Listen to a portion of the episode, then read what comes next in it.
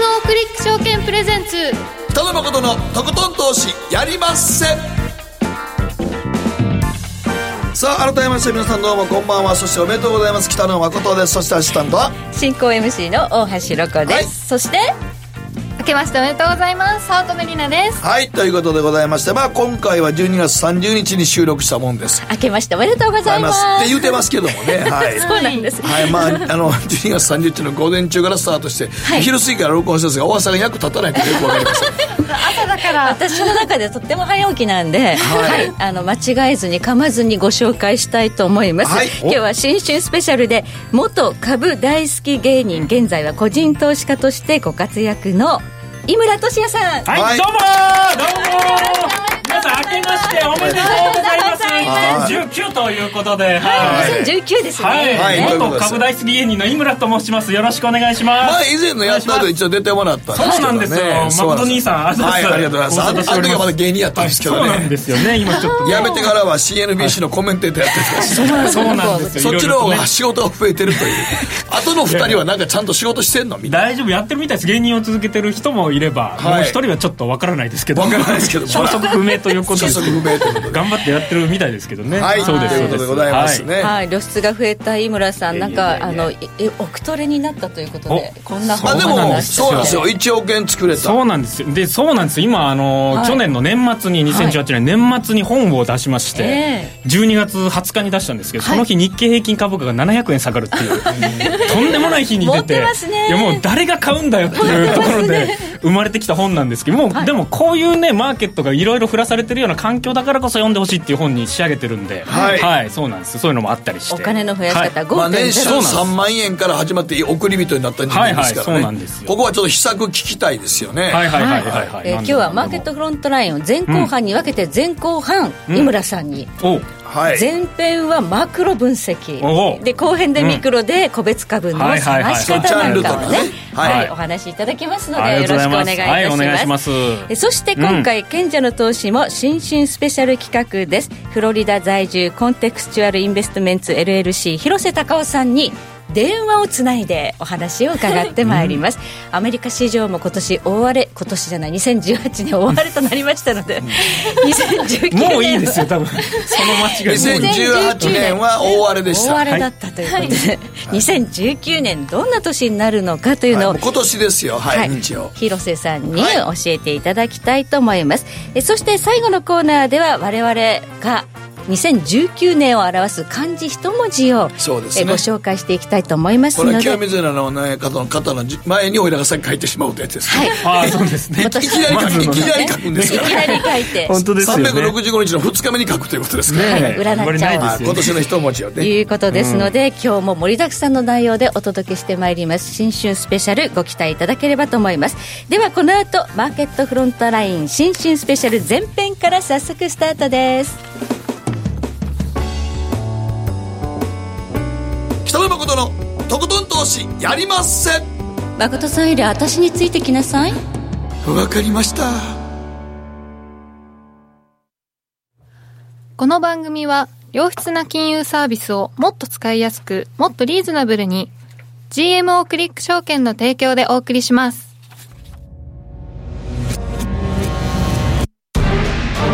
北野誠のとことん投資やりまっせ誠さんより私についてきなさい。わかりました。さあ新春スペシャルのマーケットフロントライン前編も井村さんにお話を伺っていきますので、はい。よろしくお願いいたします、はい。あのにまずですね、ええ。2018年は、井村さん自体はこの勝ったというか負けたというか、これがですね。途中日刊現代のコラム書いてるの読んでたら、はい。ひょっとしたらもうリセッション入りじゃないかとかってはい。書いてましたよね。結構弱気で見ていてあ、でもう弱気で見てましたよね、そうですね。いつぐらいから弱気してたんですか？もう一番最初に思ったのも2017年の末の段階でも弱気だな2018はっていうふうには思ってたんですけど。思ってね、2018 2018年を読んでたら、ええ適度にあの、僕ずっと毎週井村君のコラム読んでるんですけど、あの、適度に弱気な発言をしてそ。うなんです。2018はやっぱね、苦しかったですね。で、このパフォーマンスに関する質問も、まあ、2ヶ月前にね、聞いてくれてたら、全然答えも違ったんですけど、はいまあ、実際、まあ、年締めたら、大体マイナス7%とか、そんな感じでしたね。ああ、やっぱりね。あの、じ2018、11年から本格的にスタートしてるんですけど、初めてのマイナスのパフォーマンスみたいな感じで、あーあ終わったなっていうのは自分のその資産推移を見ても、んその相場が終わったっていうのはちょっと感じるところではありましたね。一相場がちょっと終わったかな、うん2018年は。はい、っていうのは思いました。ちょうどだから、アベノミクスとともに動いてきたような感じやから、はいタイミングもバッチリ割とタイミングバッチリで、はいやれって買ってる銘柄が大体上がっていくっていうのは、んあの、アベノミクスの始まりから考えたら、ちょうどいいタイミングでやってるんですよね、井村君は。そうなんです、そうなんです。う運がいいんですよ、これがね。はい。それがやっぱりこうなってくる、マイナスになるっていうのは、やっぱり一つのシグナルというか自分の中でもね、はい。相場がちょっと一でもあれ、旦頭打ちどの辺で2018年は、うん。あの、もう一つかなって思ってたんですか？もう、えっ、と、えーまあ、そもそもよく思い出すんですけど、2011年の時に僕が買ってた成長株とかっていうもののバリエーションって、PER でいうと8倍、9倍とか、それで配当利回り5%とか、わで、年間の成長率20%とか。っていうテクノロジーの株があったんでおすよ。宝ゴロゴロですそうねなんですよ。それを、まあ、2017年とかもそうだったんですけど、ふと思い出すタイミングがあって、はい。今のこのバリエーションと比べると、10倍、下手し10倍ぐらい違うなと、こんなのがずっと続かねえよなっていうのをずっと思うところではあったんです冷静ですね、はい、なんですけど、やっぱりそのマーケットからなかなか離れられずにいて、2018年は、まあ、えー年初で、えー結構やられて。ビッグス、ショックですね。その前はね、のあのその前に勝手にやられてたんですけど、ビックスはか紙回避できたんですけど紙会議そその前にあの個人的にやられていて、あ個別でね 個別でやられてい個別の事情でて、はい。でノーポジになったりして、結局2018年はトータルで3か月ぐらいノーポジの期間っていうのは結構あって、そのぐらい。様子見ではあ様子見してたんですけど、今はちょっとまだ、あの、にそんなマーケットが死ぬぐらいまではいかないなっていうような見立てをしてるんで、はい。まだ投資を結構してるような段階ではいますね。なるほど。はい。まあ今年は、えー2018年はアベノミクス相場が始まって以降、初の年足陰線と、マイナスですね。7年ぶりのね、年間下落ですので、まあいろんなところが傷んでるということは事実なので、そうですね。まあ井村さんとて傷んだということだまあでも、井村君の見立てが割と当たってたってことそうですね、すごい、あもう当たのっ、てても損してたらしょうがないですけどね。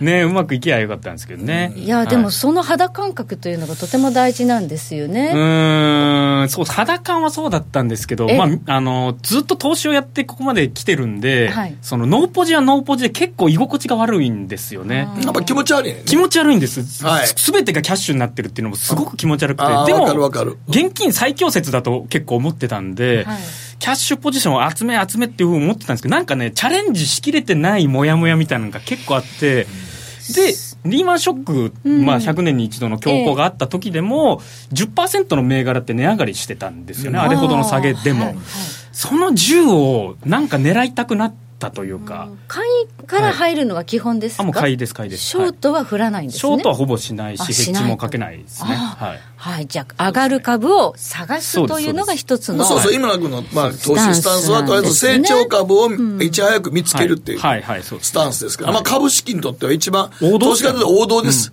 はい。はい。そういう意味ではね。はいはい。はい。で、これで、井村君でもまあ2018年そう思いつつも、ん。2019年の今年の全体相場ってどんな感じに思ってますか、2019年は、あの、まあ、2018年の急落っていうのは、まあ、マクロのところで言うと、やっぱりその中央銀行が資産の圧縮に動き始めているみたいなところが大きいかなと思っていて、FRB ですね、特に。FRB が特に、あの、はい。前年比でマイナス10%ぐらいの資産の減らし方をしてるんで、はい。でまあ、日銀とかが資産買うと株価が上がるように、はい。FRB が資産減らすと株価が下がるよねって、そういうマクロ的な動きだと思うんですけど、はい。2019年もやっぱり四大銀行の動き見ると、はい。ここから2200兆円からさらにあの資産を増やすようにはあんまり見られないと、中国がね、ちょっとまた増やそうみたいな動きがあるんですけど、はい。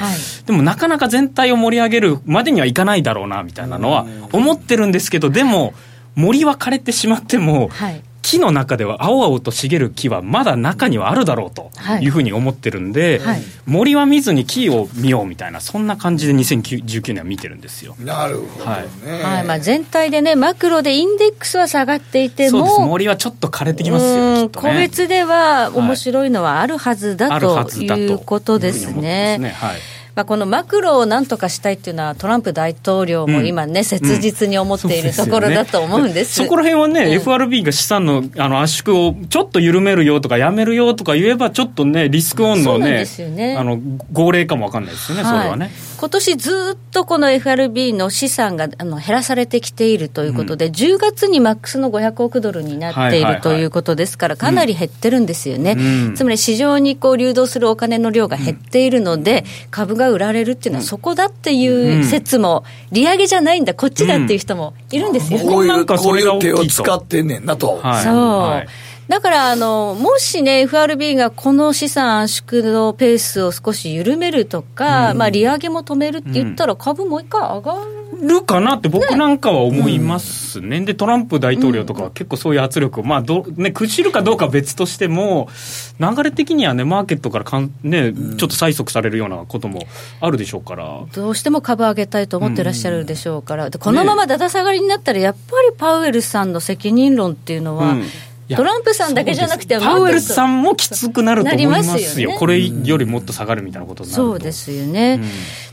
ここが一つのポイント、2019年、うん FRB がどう動くかそうですねそうですあと日銀がもっと買みなうんかとかどうしても利上げの方に聞くけど、この資産残高をね、はいうん、もうちょっとなんかお金まら巻いた方がいいんじゃないそのと。うですね、そうですね。そこちょっと大きいですよね。あとはちょっと日銀のちょっと表出てますけど、これ出せますか？日銀の表。日はいはいはい銀ですね。これね。これもそうですよね。だから我らが日銀は頑張って買ってるんですよね、はいはい。で年間あの80兆円のペースで買うぞって言ってるけど、実際蓋開けると40、50兆とかそのぐらいじゃないですか、だからやっぱ、ステルステーパリング的な動きはやっぱあるのでね。ちょっと期待があんまり。焦点が金利ですから今。日銀もちょっとでももう膨らんでるからね、買ったやつ、そうなんです ETF で買ったやつが。そうなんですよね。ETF 結構損しちゃって。ETF もね、そうですよね、うん。ななんか年金とかの買いとかも、損益分岐点で1万8000、日経平均でいうと1万8000何ぼとかね、はい。言われてますよね。はい。でも逆に言うと、そこら辺まで来ると、さすがに政治とかもあ焦ってくるんで、年金が損してるみたいなね、話になっちゃいかねないんで。そう絶対野党はね、そこ叩くとこ。絶対言うから、年金がマイナスだと必ず野党がね騒ぐ。絶対言うじゃない。い。やいや、もう年金がマイナスなのは、それはもう別に野党だけじゃなくて、国民全体が、おいおい、プラスの時はね、何にも言わないんですけど、マイナスになると騒やっぱりがれちゃう。騒がれますよね。そうなると、まあ、消費増税の話もありますし、そういう絡みで、政治からの何らかの株に対するアクションっていうのは出てくる可能性もありますよね。出てきますよね1万8000何歩っていうのになっ来年ちゃうとね。統一地方選挙と参院選があるんで、いやー、やっぱ1万8000何本はちょっとデッドラインやから。そうですよね。そこはちょっとね。うんだからこの前1万9000まで来たわけじゃないですか、はいあのぐらいはもう一回まあ来るよと思って2019年も来るよと思ってもらっても、まあそこよりさらに深く深く深くってなると政治的な何かとかが働くんで、そんな悪いことにはならんだろうっていうふうには思ってます、ね、だからまあ反発して上がっていくというその波も2019年あるんじゃないかなと。うん、反そうでもない。発するはするけど、そんな力強く前みたいに上がるってことはないなっていう僕はもうだからチャート見てても、まだちょっと、月足のチャート見てても、ええ1万9000円割ったら、5年のチャートのラインが、60ヶ月分の移動平均線が支えてるから、これ右肩上がりやから、ここにこうやってタッチしてるから、一度の、もう一回つけてもここやねんけど、ただね、この60ヶ月でいう5年の移動平均線を支えてるけど、今度あの9ヶ月の移動平均線、月足ね。はいはいはい9ヶ月移動平均線がちょっとダウン気味になってそこが2万2300円ぐらいやね。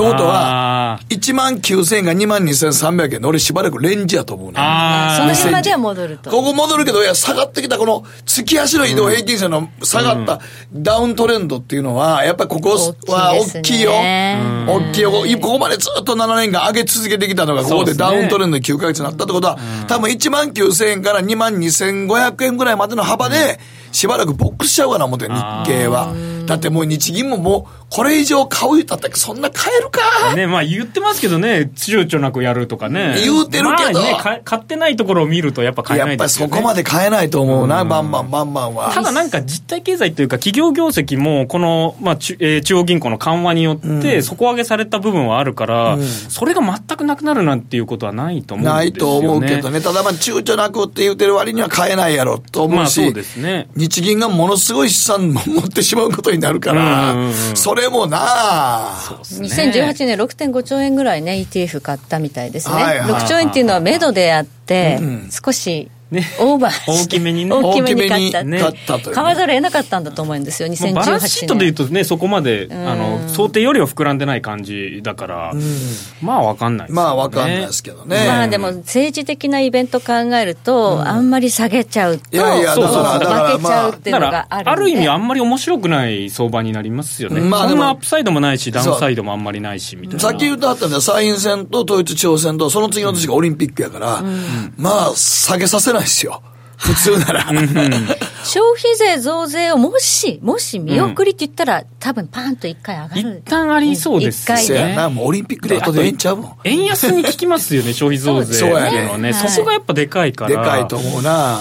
それね、なんかね、なんかなったらやりますでもまあ最後の上げでしょうね。それでわーってあったら、そこはもしかしたら絶好の売りが、そうかもわかんないですね。みたいになっちゃうでもなんか消費税増税はオリンピックの後でいいような気もせんでもないけどね。そうね。タイミング悪いよ。今年上げることないよね。今年ではないっすよね。ないと思うわ。年足で株がダウントレンドなりかけてるところで支えなあかんのでね。来年の時にやってオリンピックその上位で10%で迎えるって、なんかあんまりマインド的に良くない。もう。多分春先までには確定というか決定というのが出てくるんだと思うんですけど。もうそこまでいったらもう覆らないんですかね。いやどうやろうね。分かんないですよねそこまでに株がまた深掘りしてたら、ね、やっぱ見送りっていうことの判断もあるかもしれない、ね、一応安倍総理は含み持たしてますからね、うん、今のところやること前提で動いてるんですけどね。なんかポイントとかなんとか言ってね、まあ、いずれにせよね、はい、全体相場にはそんなに期待できないよっていう感じになってきて、でもむしろ本来的な意味での投資をするような環境になってきたなと。誰でも勝てる相場じゃなくなったっていう。緩和のマネーで溢れ返ってると、なんちゃってグロース株とかね、なんかちょっと AI みたいなリリース出すと株価上がるとか、ああいうゲームになってたわけじゃないですか、投資投資が。で上がるみたいな。IR ゲームみたいなね。何でもなんかうちのあの企画書の発表の中に AI つけときゃええやとか。ブロックチェーンって入れればいいやみたいな。あれがもう本当にね、もう象徴的というか、お金ありとかやっときゃ大丈夫みたいな感じやからね。それってもう多分投資じゃないじゃないですか。そうマネーゲーム、ね、ある種のマネーゲームをやっていったって、まあそういうのがあってもうそういうのはなくなるけれども、ちゃんと着実に成長できるようなところは、お金が集まんなくはないなというふうに思ってるわけです、だから日経の平均のレ、うん、まあ、まあ、多分予想では僕は僕的にはレンジやねんけど、うんうんうん、レンジやけど、個別銘柄はちゃんと評価されるっていう相場ちゃうかな、うんうん、同じようなイメージですね。だから我々個人投資家は、その、まあ、心眼というか、見る目というのは問われるというまあ、あと後半で教えてもらいますけどね。そのやり方というかね、考え方っていうのは、まあ、井村さんの腕がどんなものなのかっていうのね。ちょっと怖い怖い怖い。怖いです。なんすかその言い方。あの、あの、伺って、ちょっと。伺っていこう。姉さん、姉さん。さすが機動天使、機動戦士ひろこ。そうですよ。いじられてましたけど。機動戦士ひろこ。ね、いかないなと思ってますので、はい、皆さんご期待ください。柔らかにお願いします。後半でその手法に迫っていきたいと思います。では、この後コマーシャルに続いて、賢者の投資、広瀬隆夫さんに伺っていきます。北野誠のとことん投資やりまっせ。やりまっせって何語ですか？さあバカモン！お前は周りが見えてない！また怒られちゃったよ。ん？部長の前歯にノリするな！大学生のノリはもう通用しないぞ！はい。ノリをどうにかしないとまずいですね。部長歯にノリついてますよ。もっと楽しくもっと自由に。GMO クリック証券エミさん。どうしたの？僕最近考えてしまうんです。毎晩月を見上げるたびに僕の将来はどうなってしまうんだろうって。同時に思うんです。この虚しい気持ちに寄り添ってくれる女性がいたら。好きですでよくない？シンプルにわかりやすく。GMO クリック証券。すると川上からどんぶらこどんぶらこ。どんぶらこって何？桃が流れてくる音だよ。じゃあかぼちゃは？こ天ぷら粉天ぷら粉かな？鳥は？唐揚げ粉、唐揚げ粉。おやすみ。置いてかないで。頑張るあなたを応援します。GMO クリック証券。北野誠のとことん投資やりませ。んさあ、ということでございまして、賢者の投資新春スペシャル。さあ、ということで今日は、広瀬隆夫さんと電話がつながっています。はい、広瀬さんよろしくお願いします。よろしくお願いしよろしくお願いしま。ます。すはい、広瀬さん、あの、まず、えー、2018年の最後にはい。結構アメリカのニューヨーク株が全部壊れましたけども、あれはまあ、ね。引き金的には何が一番引き金でした？えーっと、うんまず金利上昇だったと思うんですよね。で、まあ、その後で、えー米中貿易戦争のエスカレート、あーまあ、それも、うんまあ、悪い材料だったと思います。はい。ですからそういったものが、まあ、折り重なってはい下がったんじゃないかなというふうに考えてます。あの、実際、広瀬さんはこの2019年ニューヨークの株ですね、どのように考えておられます？はい。えー安値は、だいたい2月頃につけるんじゃないかなというふうに考えてます。大体その時のえダウ平均とかどれぐらいですかね？ダウは、えー、2万1000ぐらいを見てます。2月にね。もう一声ですね。はい。はい。で、まあ年末にかけてだんだん高くなって、えー、2万6300ぐらいをえ？予定してます。そこまで結。構強気な感じですよね、そうなるとかなり強気ですね。そうですね。2万1000っていうのは、2017年ぐらいの春先ぐらいがそんなぐらいでしたよね。あ、2万6300ですね。いやいや、あの、じゃあ2万1000で、そこの方です。アンダーの方です。あ安値の方ですか？そうです。はい安値は2017年の春先がそんな感じでしたけど、そこからぐわーっと伸びてきて、今ちょっと乱高下してるんですが、やっぱりここは、はい売られ、売られるっていうか、まあ、底堅いとこですかね、2万1000ドルぐらいは。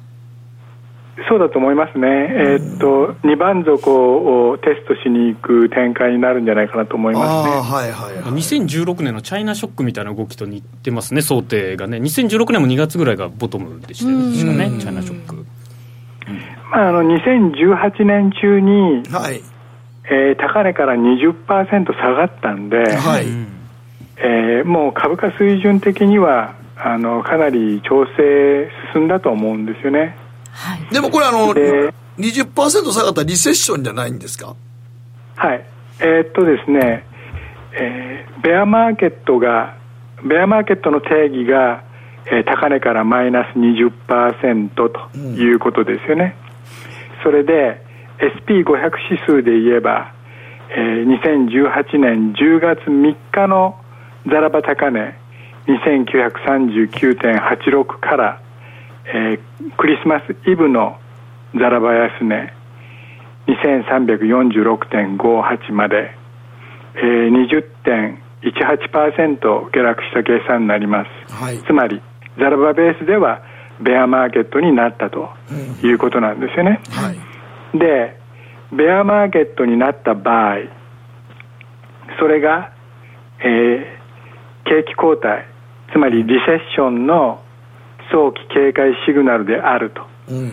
いうふうに一般に考えられてます。これかなりの高い確率で、えーリセッションが来てます。はい。なんで、多分、えー今年、つまり2019年の第4四半期ぐらいまでにですね、リセッションが来るんじゃないかなというふうに私は考えてます。はい。リセッションの定義なんですが、はい。GDP2 期連続マイナス成長っていうので間違いないんでしょうか？はい。それはイギリスの定義ですよね。アメリカの場合、はい。不況が来たかどうかというのを判定するのは、全米経済研究所、えー略して NBER はい。というところが判定を下します。で、この研究所は、たくさんの経済学者から構成されてます。ノーベル賞、ノーベル経済学賞受賞者も20名ぐらい含んでるんですよね。なんで、まあ、その人たちが、まあ、首突き合わせて、えー、判定するということで非常に時間かかるんですよ。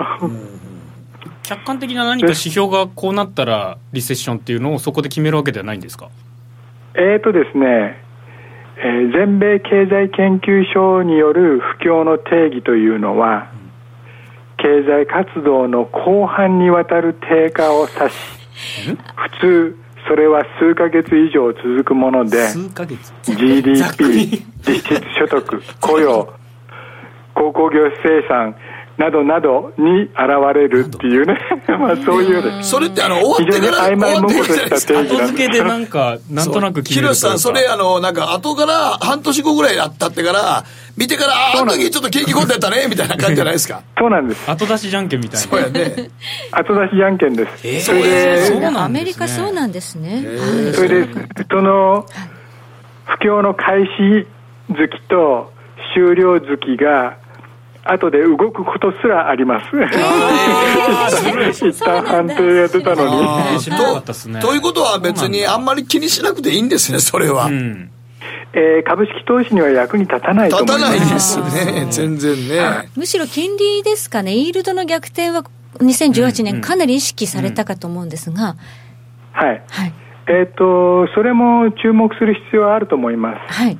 で、えっ、ー、と、今、10年債利回りから2年債利回りを引いた差は、まあ、0.3とかそのくらいだと思うんですけれども、はい、つまり限りなくゼロに近いということですよね、はい、そして今年のどこかでそれがゼロになると思われるんですけども、はい、ゼロになったポイントからだいたい1年くらいで、えー、リセッションが来ると。うんいうふうに言われてますね、これもまあざっくりとした目安ですけれども、タイムラグがありますね、そうですね、はい、じゃあですから、まあ、いずれにしよせよ、はい、今年の第4四半期ぐらいまでには、はい。えー、リセッションが来るということを覚悟した方がいいですよね、はい、でもあの、どうなんですかね、1月の終わりぐらいからまたあの決算発表あるじゃないですか。はい、そこであれですかね、2万1000ドルぐらいをつけるんじゃないかという予想ですか？あその可能性はありますね。というのも、えー、今年、つまり2019年の SP500 のコンセンサス EPS 予想というのが、スルスルスルスル下がってるんですよ。去年の10月ぐらいから。はい、で、大体例年1月っていうのは、コンセンサス EPS, EPS 予想がドカンと下がる時なんですよね。で、多分今年は、それが下がるんじゃないかなというふうに私は考えてます。まあ、その一因は原原油価格でして、はい。はい。えー、第4四半期中に原油価格が急落したんで、はい、多分もう石油会社とか息してないと思うんですよ。だから結構石油会社の決算とかめたくそになると思うんですね。だから今回の決算発表シーズンはあんまり期待できないですはい、それと相場を見る上で、2018年、かなり意識されたのが、中国との貿易通商問題ですが、2019年、どのようにこのリスクを考えますか、はい、えー、大きなリスクが引き続きあると思います。はい、もうアメリカではこれは新しい冷戦だというふうにみんな言ってます。はいはい、想定的は中国だとい。う感じですよね。でとりわけ IT、えー、のセクターがその覇権争いの焦点になってますよね、だからちょうど昔の米ソ冷戦で言えば大陸間弾道弾っていうんですか？ICBM なんかがね非常にその争点になりましたけれども。それに相当するのがまあ AI とかそういう、まあ、ハイテクでしょうね。このセクターはもう2019年はだめですか、そうすると。えー、かなり難しいと思いますね。はい、というのも、えー、過去数年にわたってネット株の大相場があった後ですし、はい、で、えー、ネット広告もスローダウンしてますし、はい、それから、えー、ネット通販もだんだん成長率は下がってきてますし、ということで、えー、しばらく、まあ、日柄というかね休養が必要なんじゃないかなというふうに考えます。それとやっぱりその景気がだんだん悪くなるぞっていうことを投資家が予期してるんで、なかなか景気敏感なセクターっていうのは買いにくいですよね。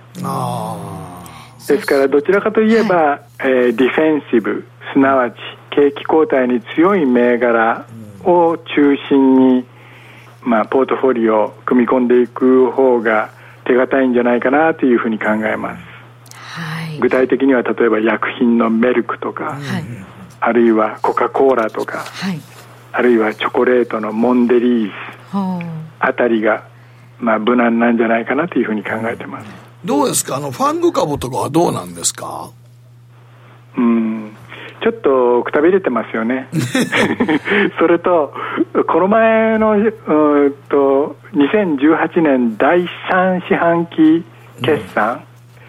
で、全滅だったんですよ、全滅ファングが。はい、で、えー、っと、1月の後半ぐらいから、また決算発表シーズンに入っていくわけですけれども、うん今度も決算悪かったらもう目も当てられないということなんで、ちょっともう額ブルだぞって感じですよね。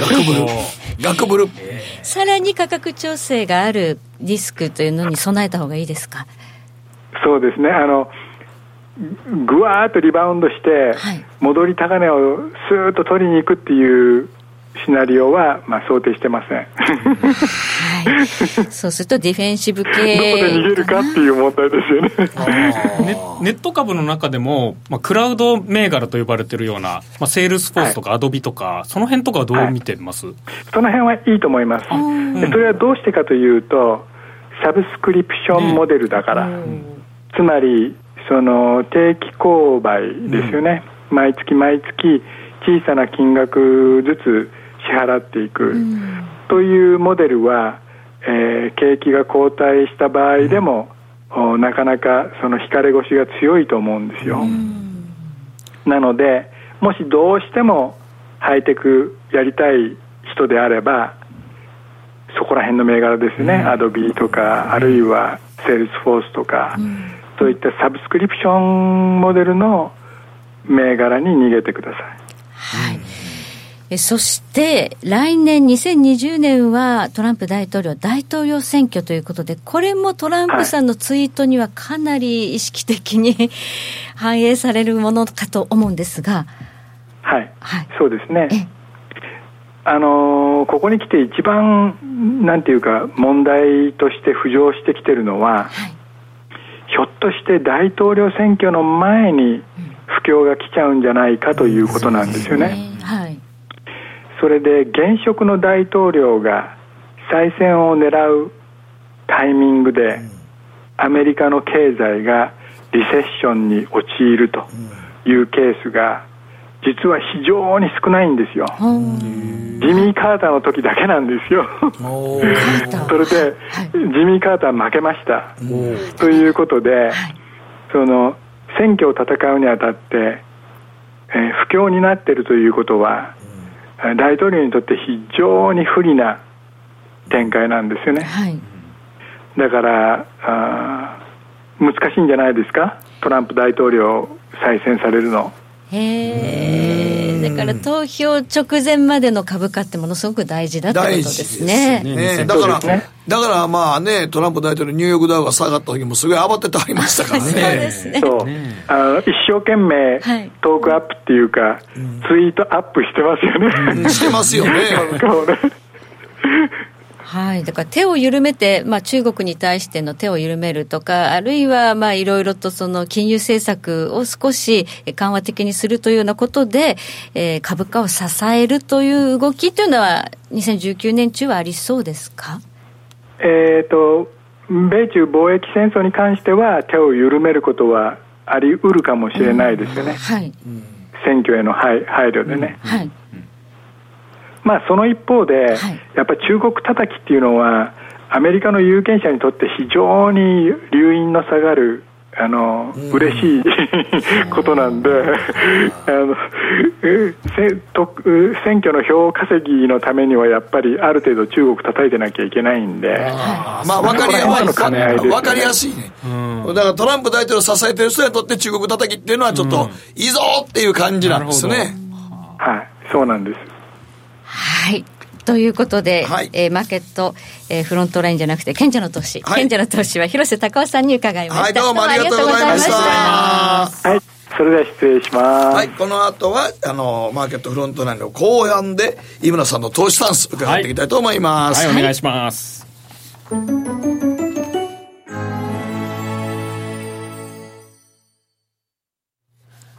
GMO クリック証券はおかげさまでファイナンスマグネイト社2012年から2017年の調査において FX 取引高が6年連続で世界第1位を獲得。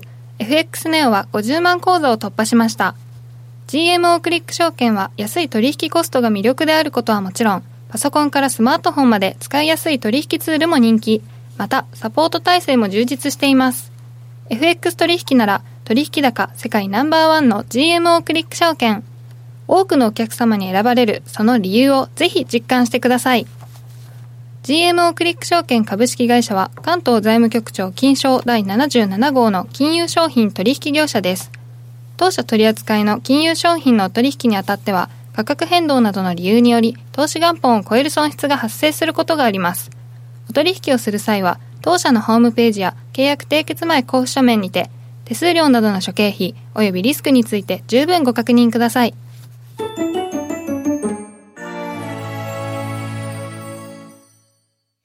さあ、マーケットフロントライン後編です。さあ、引き続き、井村俊也さんに伺っていきます。はい、よろしくお願いします。よろしくお願いします。さあ、さあまあ、あの、2019年の、まあ、セクターと銘柄ですね。はいはいはい。これをもうズバズバ教えてもらいましょう。はいはい用意してきましたよ。まあまあ、今までで1億円作ってきた男ですからね、これ。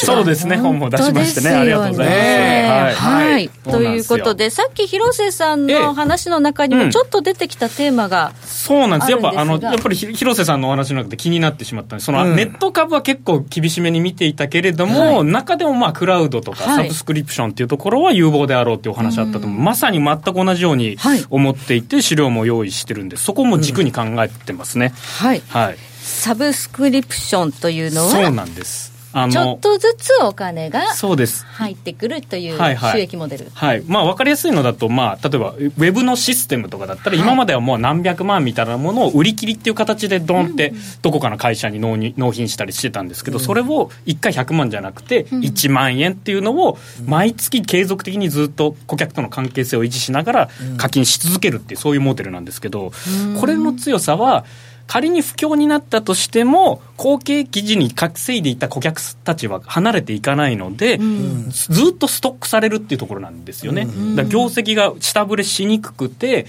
かつ不況になればあのみんなやる気がなくなってくるんで競争する気も、はい、今までトップだったところはそのまま堅調に伸び続ける可能性が高いであろうということで、はい、もう2019、2020年、リセッション入りをすると見込んで、はい、えー、サブスクリプションの領域の会社に投資をするっていうのがいいのかなというふうに思ってるということですね。はい、はい、さあこの表をご覧いただきたいと思うんですが、はいはい、銘柄もちょっと上げていただいてるんですよね。はい、はいで誠さん、このファーマーフーズってよく耳にされるそうですね。これはもうあのラジオショッピングなんかでもサプリメントの会社ね、ねそうなんです健康食品多いですよね。健康食品で、まあ、利益率が高いんですよね、サプリとかはね。売れたら当たったら大きいんですよね。はい、でもなえ年間で何十億円っていう投資をして広告宣伝費なんですけどすごい額の投資をして、それを回収するというね。そうですそうです。で今はもうその定期購買みたいな会員さんをどんどん増やしてるフェーズで、もうそれがもう10万人に届くであろうぐらいのところまで来ているということなんですよね。化粧品なんかも最近、うん、それあの毎月定期宅配みたいな形のが多いんですよね。はい、だってもう今ね、水もそうやねんけど、家にと定期的に来る方が便利やねん。そう、便利で。重たいし、はい、一時買いに行くのも大変って結構多いでしょ？そうなんです。高齢の方は特にもう買うのが面倒くさいですか？買いに行くのがね。はい、はい、おっしゃる通り忘れた頃に届くみたいな。で、今後、え2019年からの未来っていうのは、あらゆるサービスがサブスクリプションで提供されるようになるであろうみたいなことをよく言われていて、はい、でつい先日そのにえー、2019年に注目するセクターはっていうあのアンケート調査を、まあ、ベンチャーキャピタリストとか、はい、まあ、エンジェル投資家と呼ばれてるようなビジネスがまさに今生まれる瞬間をずっと見てきてる人たちに対する調査みたいなのが毎年あるんですけど、はい、そういう人たちも軒並みその SARS と言われてるようなそのクラウドですよね、とか、サブスクリプション型の収益を上げるようなビジネスモデルが流行っていくだろうっていうことをみんな口を揃えて言ってるような形で、やっぱり不況にも強いので、こういう定期的に1回で終わりじゃなくて定期的に収益を上げれるような会社っていうのはすごく強くなってくるだろうっていうことですね。はい、でファーマフーズもも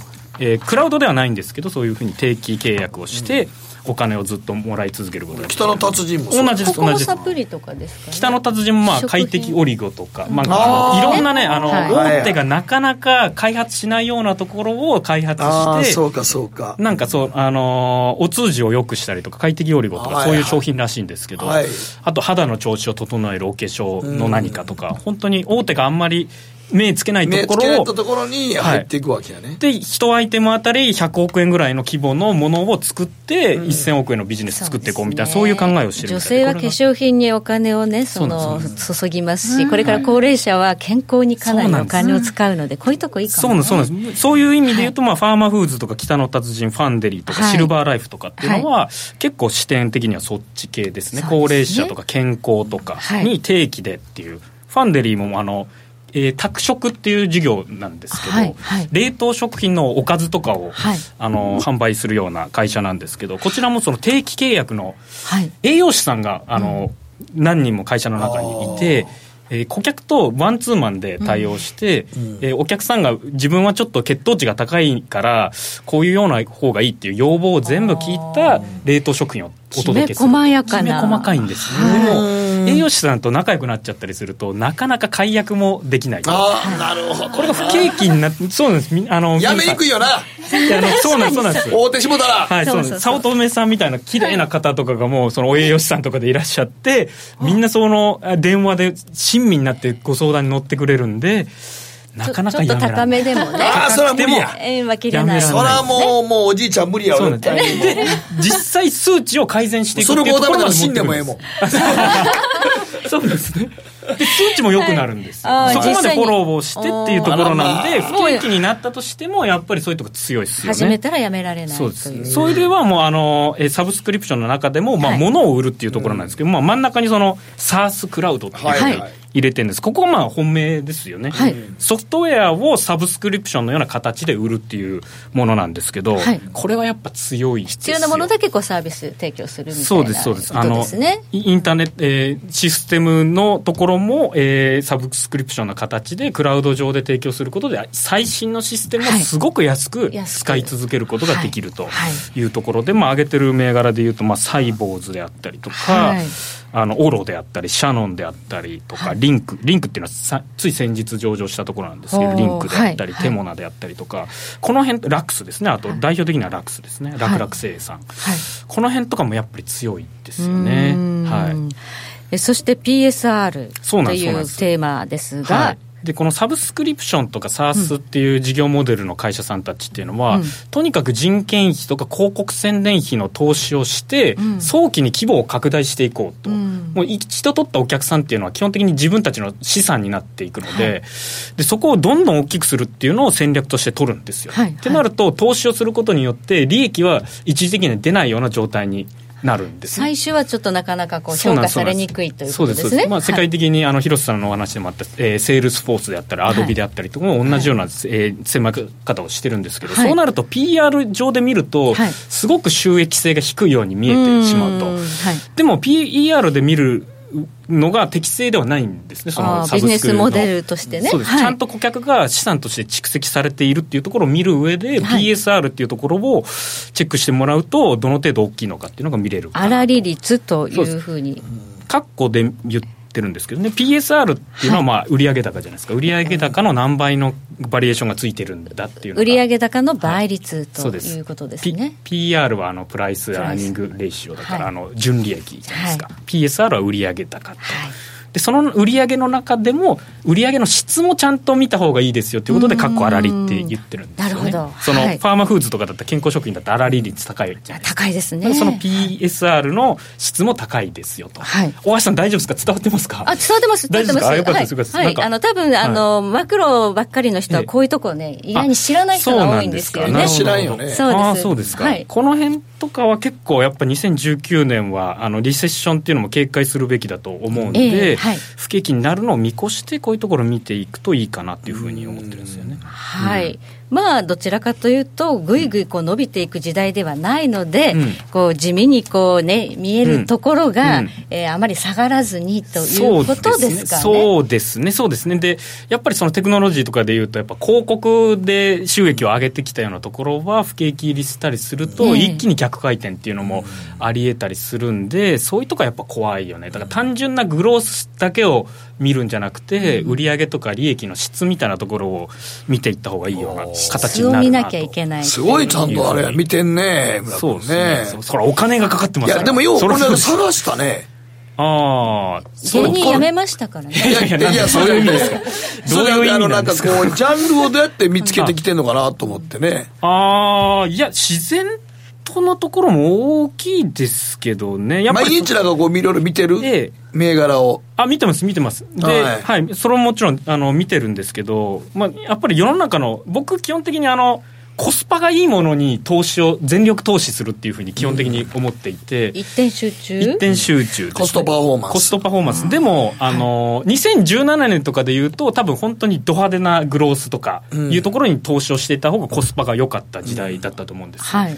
でもそうじゃなくなってくるなっていうのを、まあ、マーケットの変調とともにえ感じて、もう手堅く、しっかり堅実に成長できるっていうところが、まあ、ちゃんと評価されるような時代になる、コスパが良くなるっていうふうに思って、まあ、こういうサブスク周りってなってるんですよね。うん。ポートフォリオを組み替える時代に入っているということですね。そうですかね。でもまあ、組み替えてなかった人とかって、グロースだったら半分になってる会社とか 結構いますよね。2018年は本当にもう最安値っていう銘柄いっぱいあるし、2、3ヶ月で半分とかありますね。結構いますよね。ねえだからその辺とかもやっぱり見ていかないとって感じしますね。うん。はい、あの一点集中っていうふうなお話がありましたけれども、あのこういろいろな銘柄、しかも違うところにこう分散っていう考え方、あまりなさらないんですかね。全然知らない僕あの一途なんで。一途。もう一途です この人と決めたらこの人みたいな感じで。え、まあ今日はこんだけ、まあ PSR ですね、サイボーズとかね。はい。そうですね。もう上げてもってますが、そうですねはい。この中で来年ちょっと一点か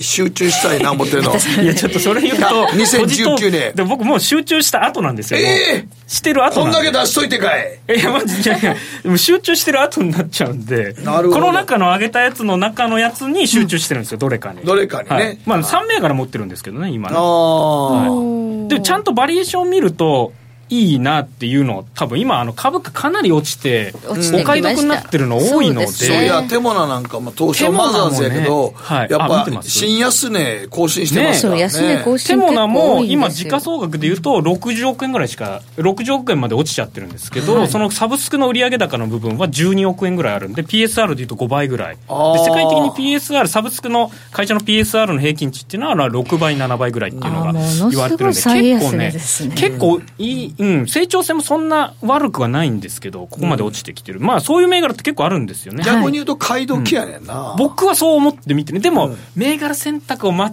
えるとっていうのはあるんですよ、うん。集中しちゃうとね。東証マザーズなんかマーケット全体がね、そうそうそう、そうですね。ねでこ今は全部がお買い得になっていて、本当に力のあるやつが戻していくっていううん。2019年。っなるほど。ていう感じで思ってる。でも前半戦ではあのマクロのお話もしていただいたということで、うん。そのマクロのファンダメンタル全体相場の肌感と、あとミクロはこういう相場だからこういうのが来るんじゃないかといって、うん。個別の、まあ、財務分析までされると。いうことですね。はい、そうです、そうです。はい。はい、でかなり緻密に緻密に勢いでやってないよ。あの、あれです、はだからもう、あの、投資をやる環境としては結構ハードモードにね、なる、なり、ななろうとしてるので、まあ、はい休む相場っていうのは一個ありますよね、そうですね、インデックスがずっと上がってる時代は、まあ変な話、誰でも儲かったっていう時代だったんですが、それがもう終わって、ったなというっていうのは自感じが分の感覚でもあって、それはね。でもチャレンジしたいっていうことで僕は投資を今もまだしてるっていう感じですけどね、そうすると、こうした、まあ、セクター業種の、まあ、質のね、高いはい。銘柄というところに集中してみてはいかがでしょうか、本来の投資みたいなね、ところですよね。ちゃんと伸びるかどうかそうですね、だからその周りの環境じゃなくて、その持ってる個別銘柄の会社が伸びるかどうかっていうところのせ、注目なんですね。そうですねはい。はい、マーケットフロントライン後半、井村さんに伺いました。ありがとうございました。はいありがとうございましたありがとうございます北野誠のとことん投資やりまっせ誠さんより私についてきなさい。わかりました。占えましたぞあなたの未来。えどんな？あなたは努力次第で大きな成功を収めます。ただし野菜中心の食事と早寝早起き適度な運動をして健康なんだよ。母ちゃんのセリフと一緒じゃん。未来は自分で切り開く。株式 FX は GMO クリック証券。あらっしゃいご注文どうぞ。うーんと大盛りラーメンにトッピングでチャーシューコーンメンマ海苔それに味玉白髪ネギね。あバターとワカメも。全部のせ一丁。シンプルにわかりやすく。株式 FX は GMO クリック証券。ねえ先生好きって10回言って。それ10回クイズでしょ。いいから。じゃあ好き好き好き好き好き好き好き好き好き好き。僕も先生好き。もう。思わず笑みがこぼれる。株式 FX は GMO クリック証券。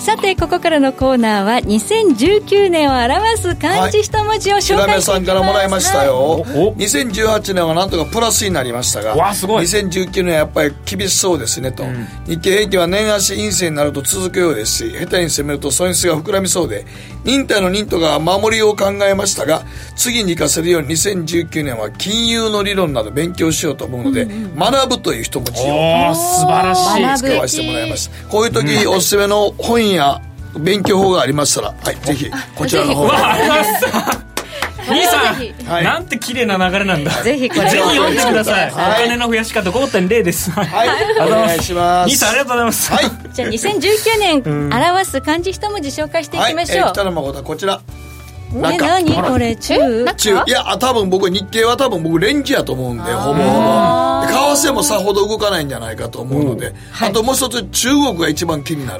その中でもある。そう。分ねかってるんですね。だからもう多分レンジャーがなくてこうなこういう動きでずっとこうあんまり動かないやろうと、はい。いうのがもう僕はもうこの2019年はほんまに株価も為替もあんま動かないんじゃないかなと思うんですけど、その中で一番気になるのは中国が一番鍵を握るだろうと、確かに中国のバブル弾けるとちょっとやばいんじゃないかなっていうので中を入れさせてもらいました、はい。じゃあ。ひなちゃん？はい。私の2019年の漢字は開く。開く。はい。開く。はい。私もちょっと学ぶと迷ったんですけおどー、まあでもいろんな道を開いていきたいなっていう希望を込めて「はい」なるほど。はい。いろんな道をです。シャローチさんも去年だって、ねえ。今日もうその社労士さん取ってますから、はい。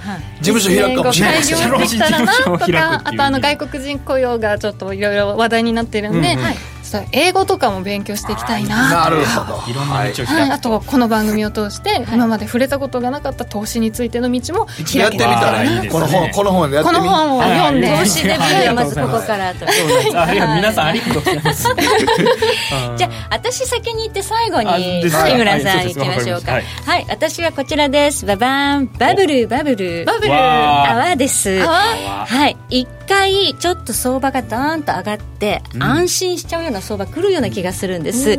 高値をつけるまでうん、は更新するかどうかはちょっと微妙ですけど、そこに迫るような高値が来て、うん。多分あの F- FRB でもやることあるし、うん。資産圧縮もね、うん。ちょっと緩めれば上がると思うんですよ、うん。うん。うん。その後弾ける。うん。弾ける。弾けるということですなるほど。その前にドンと上がって。一旦は来るけど一旦来るけど。吐かないっすね。そう泡で結局泡ない泡かシャンパンですあと。シャンパン。そんな意味載せなくていいですよ。何なんですかそんな裏の意味いらんよ、ねいらないですよ。あとはシャンパン。うん。シャンパンいらないです。はい。井村さん。えー僕の一文字はこちらです。はい。信じるの信っていう。ことでね。何をですか？いや本当にあのー2018年とかもう何度もマーケットのことを信じられなくなるような場面が本当に下されてあったのええでえ。もうとにかくもう相場をもう信じる会社を信じるとその投資先を信じるみたいなはい。意味でもう信じる。あともう僕はもう芸人を辞めても1年ちょっと経っちゃうんですけどはい。そろそろなんか新しい道を今開こうとしているところの今進んでる道っていうのがちょっと起業してサービスを作ろうみたいなところで今動いてるんでこの道でいいんだみたいなところを自分に信じ信じ聞かせてまたそこも進みたいあと本もたくさん売れるように信じたい。そんな意味も含めて。いろんなこといろんなことも信じていこうということで、はい。信じ起業するんや今年。起業しますします。今えー、年しますすごい、はい。やっていきます。はい。出資してください今村さん、えー、クラウドファンディングでどどんなぜひ集めたらいいと思う。どんなサービスですか、もうあの漠然と言うと使ってくれたらもうみんながお得になるようなサービスみたいな、まあへー、消費者向けのサービスみたいなのをちょっと考えてるところですね。ええそうなんです。ぜひ LINE の卵で発表してください。楽しみです。あ楽しみですわ。お願いします。LINE の卵。で卵名前が卵や卵ちゃんですね。はい。分かの名前で俺この。俺井村君と前 LINE の交換してるけどどこにおんねやろってごめんなさい卵そうそう卵ちゃんっていう名前で。僕やってるんじゃない分からない。そうですははい。それぞれの漢字一文字皆さんにご披露させていただきました。ました。時計の針は23時24分回っています北野誠のとことん投資やりまっせ。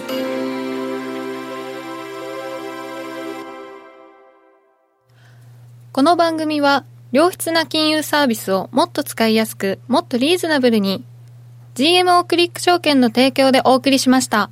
さて2019年になりまして新春我々もちょっといろんなことやらなあかんということで大橋さんどうぞ。はい番組からお知らせがあります、はい。なんとついについにこの北野誠のとことん投資やりますせ番組初めてのイベントを開催いたします今まで本当なかったんですよ。やったことなかったからね。はい。2月17日日曜日午後1時から東京永田町の JA 共済ビルカンファレンスホールにて公開収録を開催いたします。